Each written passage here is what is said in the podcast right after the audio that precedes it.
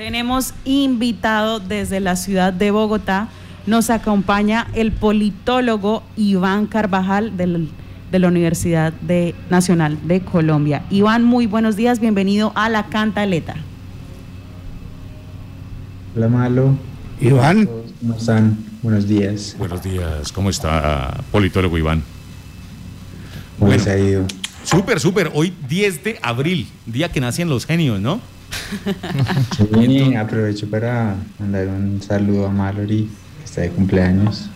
Eh, Iván, por favor, ¿nos puedes ayudar con tu cámara, por favor, para activarla, para que la gente de Facebook Live pueda verte y escucharte también los que están escuchando. Viendo la, foto de Iván, no, Iván, mejor deje así. no, ahí ya, ahí ya está, ya ¿Sí? ¿Ya está? Sí, señora. Bueno, uno de los temas bien, bien interesantes, ayer 9 de abril, ¿no? 9 de abril de 1948, Iván. El Bogotazo. Sí. Sí, ayer, ayer se conmemoró sí, una fecha bien importante por lo dolorosa, pero también pues por las implicaciones que tiene para nosotros, así no, así no sepamos mucho de, de, política, el 9 de abril pues marcó algo muy importante para, para nuestra historia colombiana y que se, el 9 de abril, ya sabemos que fue el Bogotazo y que fue la muerte, el asesinato de Jorge Eliezer Gaitán. Pero Iván, cuéntanos qué desenglosa este acto hoy en Colombia, cómo aún hay consecuencias de ello. Pues yo, yo creo que pues todos sabemos un poco el Bogotazo es, un, es una ola de violencia ¿no? que, se genera a través de ese descontento, a través de esa frustración de la muerte de Jorge Eliezer Gaitán de esa manera, el asesinato mejor de Jorge Eliezer Gaitán y, empieza, empieza pues a haber toda una ola De, resentimiento em, que yo creo que pues ya venía de antes eh, y, y yo creo que explota y, las implicaciones pues todavía las vemos. Hubo eh, una, una, organización, digamos, de toda la parte armada, tanto de, de, lo que después fueron los grupos de las guerrillas liberales en ese entonces, ah, como, como también del aparato pues como represivo, diríamos hoy como paramilitar de alguna manera, que es lo que había una, una, guerra ahí interna que si ustedes se dan cuenta es como si estuviera hablando de lo que hoy o los últimos años estuviésemos pues eh, viviendo. Entonces es como, como que se ha reciclado ese mismo proceso de, de, um, desempleo, desplazamiento forzado, eh, persecución a la gente, em, pues muchos conflictos militares, eh, pues víctimas de lado y lado, ¿no? Empezar a, ver todo esto que ya hoy más o menos conocemos nosotros en el campo, en la parte de los negocios. Así es. Bueno, es como, es como si de verdad estuviéramos hablando de lo que ha pasado en los últimos años. Podríamos decir que lo traemos desde ahí. Desde eso desenglosó las confrontaciones que también han generado que miles de menores de edad sean reclutados por grupos armados, cientos de líderes sociales y excombatientes asesinados, así como un registro constante de desapariciones forzadas, que es lo que nos cuenta Iván, y miles de desplazados y refugiados, ¿verdad, Iván? Sí, pues estamos hablando de un momento en el que mi abuelo decía que es como si hubiese explotado la olla. Entonces hubo para todo el mundo, hubo de todo, y pues mucho de lo que estás diciendo de desapariciones, de todas este, este tipo de cosas, de persecución de lado y lado, hubo, eh, mucho. Lo que quiero traer acá es como, eso ya lo sabemos, lo, que, lo que quiero traer acá es como cómo esto nos ha implicado y es pues estoy planteando que es, pareciera que fuese lo que viví, vivimos en algunos de estos últimos años, como si no hubiese pasado nada. Es como que estamos repitiendo de alguna manera, el Bogotazo marca ese, ese ciclo del cual, no, en mi opinión, no hemos salido. Como que no hay una gran diferencia desde 1948 al 2021. ¿Y por qué considera usted que no, hemos salido de, de, esa violencia? Yo, yo hablo como de los procesos, sí. exacto, como de la violencia, como de la dinámica de la violencia, más que de pronto no vamos a tener, pues afortunadamente ya no tenemos un Bogotazo, ¿no? Como todo lo que pasó aquí, que fue poner Bogotá patas arriba, sino de pronto de, los, de las dinámicas que, que están debajo de eso, ¿no? La persecución, el miedo, eh, bueno, hoy diríamos en términos modernos el terrorismo, el desplazamiento, en ese entonces no, las desapariciones, pero, pero eso, eso de, alguna manera lo traemos, o sea, eso se quedó, se quedó, no, no se ha ido. ¿Cómo, ¿Cómo, hacer para que una sociedad violenta cambie? pues desde, desde la política. Desde, su punto de vista como politólogo, Iván. Pues yo, yo, yo creo que tristemente eh, nosotros cargamos como colombianos un, chip de violencia. E, e, eso a mí me parece que es, es claro para nosotros. Uno ve a Mallory ganas de pegarle. Sí, mira, que, tiene que ver con eso. Tiene que ver, con, nuestra idiosincrasia. cultura. O sea, nuestra cultura es así. El colombiano es un poquito. Violento. Un poquito más, ¿cómo se dice? Como arrebatado. Ustedes no sé cómo dicen allá en el llano. Sí, arrebatado está bien. Arrecho puede ser también. Eso. Arrecho que sirve para todo.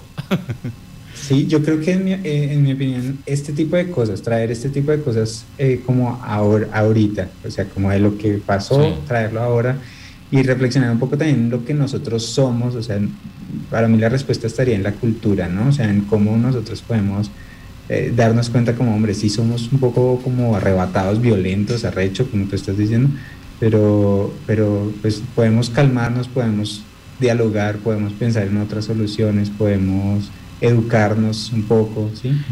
digamos como, como desde lo primario, ¿no? Eh, hace muy poco sí, sí, no. en un restaurante... Yo estoy convencido que tiene que ser desde ahí, o sea, desde lo todo lo demás podemos analizarlo como algo grandote, pero que no tiene que ver con nosotros. Alguien en Yopal no sé si se sienta como tocado con el Bogotazo, de pronto dice, sí, claro. Ah, Bogotá. Pero estamos hablando desde lo que eso trae al, colombiano, ¿cierto? De a pie. Entonces, ah, ¿verdad que mis abuelos también vieron muerte? Mis el caso de nosotros, mis bisabuelos. los bisabuelos. Exacto. digamos, hace muy poco en un restaurante llegó un, señor a pedir dinero y lo pedía mal. O sea, e, era grosero y todos no, y digamos uno decía, no, no señor, no tengo plata, entonces decía, ah, ustedes no sirven para nada, son mala gente y llegó a la mesa de un señor más o menos de unos 70 años, 65 años, tal vez tendría el señor. y, más bajito, se paró ese viejito y lo agarró a puños. Y yo era impresionado porque decía, y sabe pelear porque le pegaba patadas y puños, patadas. y yo Entonces, digamos que, como, como colombiano, como yopaleño, como casanareño, como habitante de, de ese país, lo, primero es dejar de ser violento, ¿no? En, en cosas así. Otra, otra cosa en, en esa situación me llama la atención lo que dices es que, y yo me siento identificado contigo, uno dice como, oiga, y hasta lo hacía bien. o sea, como que sin querer uno premia eso, ¿no? O sea, como que vea al viejito, vea, bueno, sí, o sea, como que... No, yo sí lo premié, le dije, oiga, a esa edad yo quiero llegar así. Dijo, vale, ya vas bien, vas bien.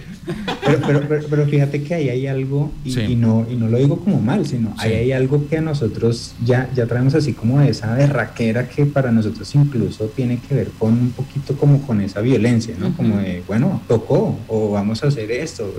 Yo creo que de pronto ahí la clave sería esa, cómo, nosotros nos pensamos, cómo nosotros de pronto decimos, bueno, tal vez esto no, pues, no, no, meritaba tanto, ¿sí? Por eso es que de pronto alguien de otro país vería esto como, no como nosotros que ahorita nos dio risa, sino como, sí. no, durísimo, ¿sí? yo creo que, eso, ahí está. eso viene no solo porque la gente está acostumbrada, Iván, a decir como la culpa la tiene el Estado, la culpa la tiene el gobierno, pero no hay un cambio como estamos hablando desde nosotros. Y solo juzgamos, pero nosotros hacemos lo mismo en pequeños detalles del diario de vivir y nuestra cotidianidad. Sí, sí, estoy de acuerdo. no, hay, no debe haber tampoco, como dices, una responsabilidad exclusiva ¿no? del Estado en este caso, pero, pero pues yo, yo pienso, ah, sin querer queriendo, llegamos a algo Sí. Yo creo que de eso se trata la política. La política no es solamente de lo que está allá arriba, del aparato, de la alcaldía, de, bueno, de la gobernación, lo que sea, sino de nosotros, de cómo nosotros interactuamos. Y pues para mí una de las áreas más, más interesantes es la cultura, de verdad. No, no para criticarla solamente, sino para entendernos. La cultura nos ayuda a entendernos, porque esto es normal para mí y cómo podemos cambiarlo. Bueno, pues entonces toca desde la cultura, desde nosotros mismos, desde nuestras acciones, de cuando salimos en la mañana, en la casa, la gente que está escuchando, no, digamos, no, solamente violencia, hablamos de la física, ¿no? También de, la verbal, los que están con, la esposa, con los hijos, con intentar cada día ser menos violentos para así todos cambiar el país. Otro de los temas que, señor. Sí, eh, pero finalmente, eh, digamos que eh, el tema de aprender a aceptar las diferencias, ¿no? Sí. Ahí creo que radica la, la que la, la, la base. eh, por ejemplo, la base de las cosas, cuando se piensa diferente, a tratar de aceptar que el otro piensa diferente y no tratar de, de, acabarlo, ¿no? Porque siempre es lo que, lo que nos ha pasado, que porque el otro piensa diferente, el otro quiere pintar la casa azul y todos queremos de rojo, entonces el malo eh, pues termina siendo esa persona y lo terminamos viendo como un enemigo y tratamos de no entrar en como en diálogo, ¿no? Tratar de, buscar mucho esos puntos de concertación, que finalmente es lo que le falta a la sociedad en todos sus aspectos, en todos los campos, eh, un poco más de diálogo. un poco más de eh, comunicación. Porque sobre todo, digamos que siempre eh, no, es, esa negación que tenemos a decir, la embarré, sí estoy equivocado. Por eso, incluso en política, mucha gente... es esa negación a, a qué? A ser como los, a, ser diferente. Eh, también, por ejemplo, en política, no, yo voto por este porque no es que es el que va ganando, yo que me voy a quemar. Entonces es una cosa muy absurda, es una inmadurez que quizás tenemos todos los colombianos, es, en ese aspecto eh, en, la política. Y para, eh, para el tema de aceptar las diferencias, pues también tampoco podemos aceptar que el otro sea diferente, que el otro piense diferente, que el otro eh, quiera... a Mallory, por ejemplo, hay que aceptarla. Que, quiera quiera que, las cosas sean azul y los demás quieren que, y que las demás cosas sean rojos. Pero ¿cómo poder llegar a ese punto? Eh, ¿Dónde podemos empezar? Nos toca en los grandes, en los niños. ¿En dónde podemos empezar a tratar ese punto, doctor eh, Iván? Uy, doctor, ya me queda grande, pero el, yo creo que yo creo que le dijiste algo muy chévere. Hay una lógica, cierto, de amigo y enemigo. Tú lo dijiste. En política se ve mucho, ¿no? El que no está conmigo, pues está contra mí. ¿sí? Hay una, hay un autor que diría que la política es la guerra por otros medios, ¿no? Entonces yo creo que hay una, o sea, una idea metida ahí de que no podemos ver al otro como alguien con, con quien pueda hablar, sino alguien que, que, reta, digamos, mi, mi, pensamiento y lo tengo que acabar. Competir.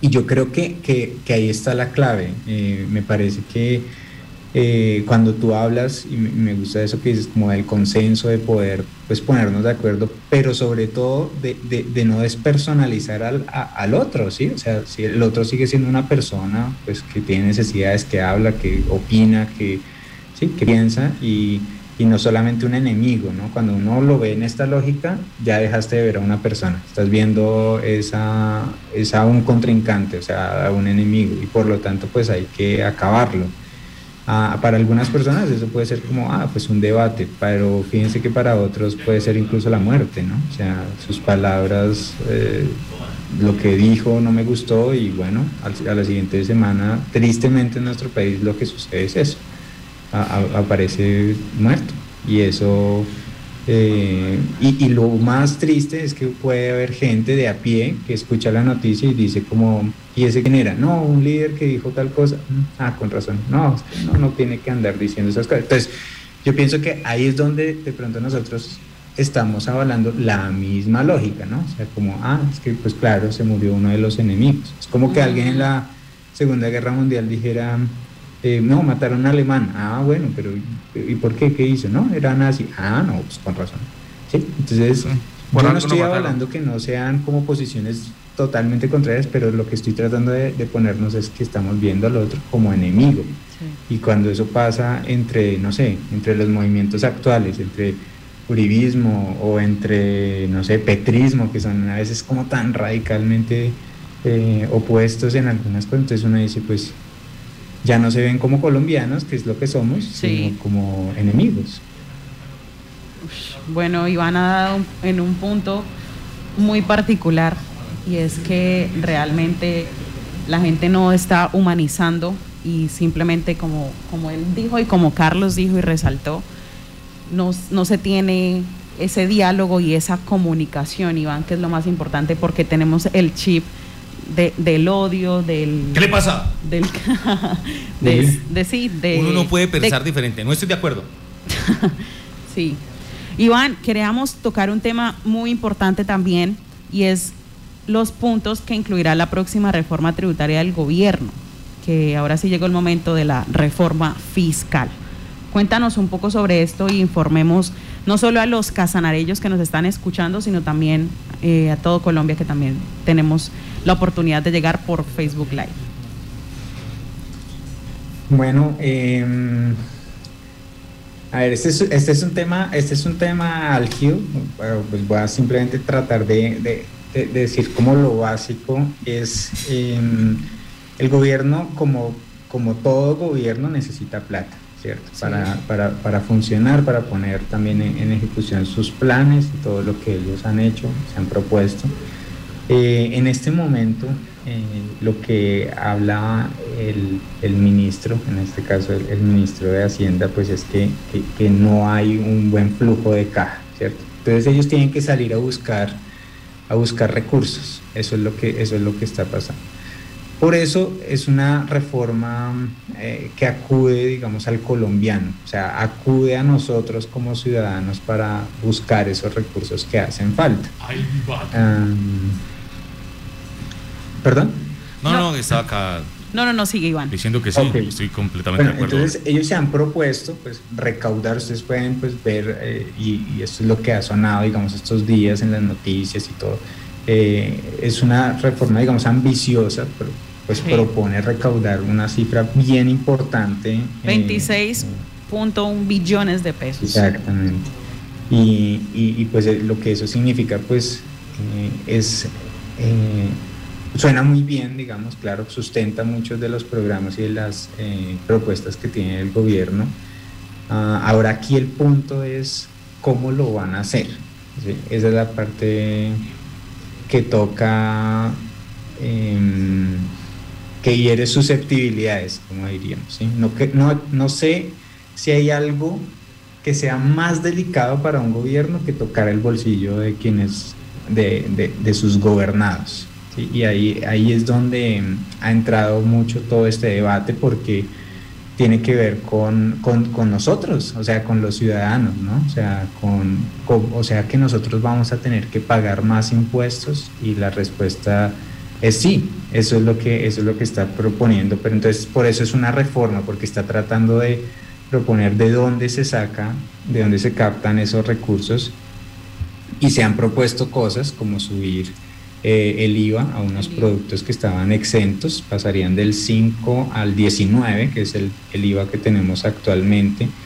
Eh, hay otras que es bajar la, tasa, digamos, de, sobre la cual se calcula para que se pueda hacer el impuesto, se pueda generar un impuesto sobre la renta, eh, que bajaría más o menos a 2.500.000 mensuales, o sea, eh, y, bueno, y, hay otra, otra serie de, de, medidas que, con esto el gobierno busca pues captar ciertos recursos que los va a poner, lo que ellos han dicho es en otros programas y digamos de alguna manera compensar esto. Ellos lo han vendido como, un, como una reforma, como una ley solidaria, es lo que han dicho. Pues esto también ha generado cierta Ah, no sé si los que me escuchan y todo pues pueden decir, pues, pero que tienes esto de solidario, ¿no? Entonces eso sí genera cierta indignación en, algunos sectores, claro, pensando en decir, o sea, ¿por qué tengo yo que pagar? Pues ayudarles a ellos, eh, ¿cuál solidario si a mí no me están ayudando, ¿no? Es como la,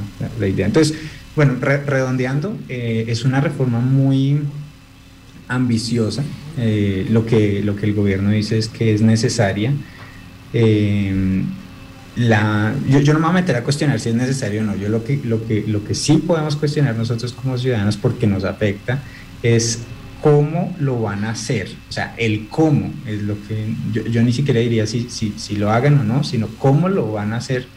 Porque ahí, pues, eh, como, como repito, hay una, una serie de implicaciones sociales, muy fuertes. ¿Por qué? Pues porque esa reforma la pagaremos ustedes y yo, o sea, todos. El pueblo. Eh, y claro, porque ahí no solo entran las personas jurídicas, sino las personas naturales. O sea, entra literal todo el país. Y, lo peor de todo, no toca ser violento. Sí. Que le arraigan, toca pagar impuestos, pero debo calmarme, vamos a tomar aire. Uno. Sí, es una, es una parte.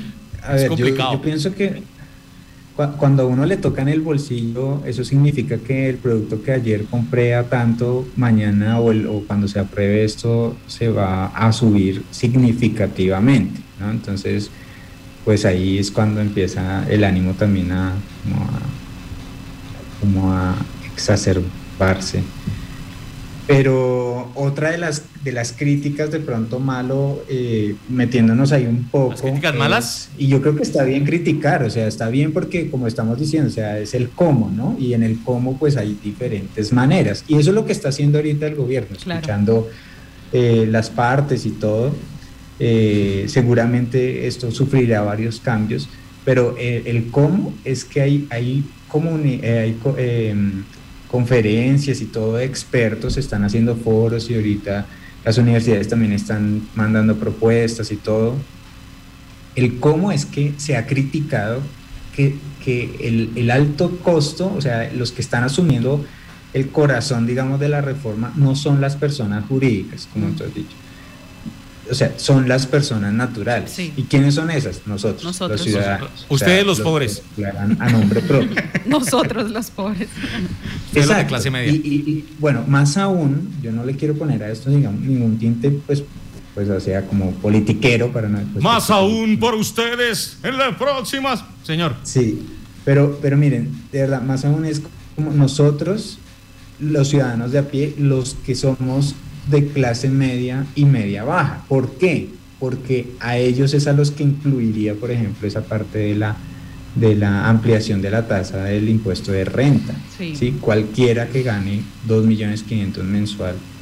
Ah, no. Y eso ya, ya tiene implicaciones. Cualquiera que consuma chocolate.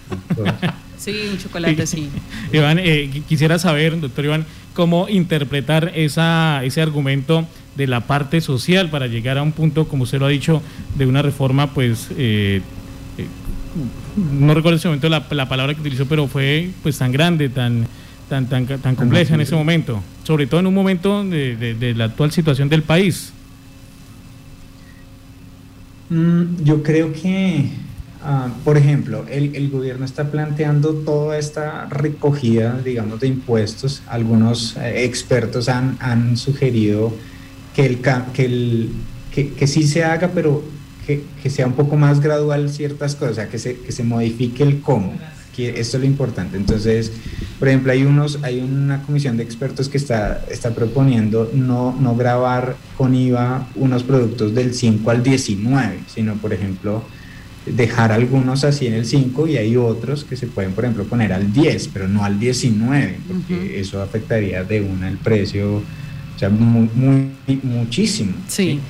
hay otras formas en las que se podría, por ejemplo, grabar más a las, a las empresas, pero en ciertas cosas, ¿no? Para no castigarlas tampoco ahorita en toda esta pandemia que pues han sufrido y todo, pero, pero hay otras maneras, digamos, de, de grabar eso. Otra es, hay unos impuestos que se pusieron como transitorios, pero se quedaron permanentes, como el 4 por mil, eh, que, que, que, cuestan mucho, digamos, para... Y, y, quién, o sea, ¿y quién responde por todos esos impuestos? No son los bancos, digamos, en lo del 4 por mil, sino nosotros, ¿sí? Ah, ¿Y quién responde por esto de la nueva declaración de renta a una tasa menor? No son las grandes empresas, sino nosotros. nosotros. Entonces, digamos que uh, mucho del enfoque aquí es quítele toda la carga al ciudadano y más bien miremos cómo el ciudadano puede contribuir, pero también con el aparato pues empresarial que está generando, pues, pues está generando, está generando dinero, está generando cosas. Y claro, si no hubiese una tasa de desempleo tan alta, nosotros podríamos contribuir a lo que vienes hablando. No, no te entendí eso. O sea, hay una tasa de desempleo tan alta que cómo vamos nosotros a pagar todo este IVA, si me hago entender, Iván. Eso, eso, creo que, eso creo que es lo que más preocupa a, algunos sectores, ¿no? Que, ok, yo me, pusiste el IVA en todo, ok, listo, entonces yo empiezo, pero no tengo dinero igual, Exacto. porque ando sin empleo y todas las cosas. La respuesta, digamos, del gobierno a esto es que la reforma incluiría un, un, componente fuerte de ayudas, ¿sí? de ayudas, que irían a los mismos programas, eh, los cuales han sido un poquito doctor, doctor Iván, también ¿Y no será que el gobierno, pensando que uno de los problemas que tiene ahora la sociedad colombiana, por supuesto, y durante algunos años, es la obesidad, ¿no será que el gobierno piensa combatir la obesidad con medidas así? ah, no, seguro que bajaremos de, peso. A mí me serviría un poquito. A Malori no, Malori sí está perfecta. Iván, muchísimas gracias. Podemos ir cerrando y dejarle a los colombianos cómo tal vez cómo vamos a tomar y cómo actuar frente a esta reforma. ¿Cómo lo podemos, cómo lo tomamos? ¿Cómo la decir eso? Es que ¿cómo, tomamos, Iván?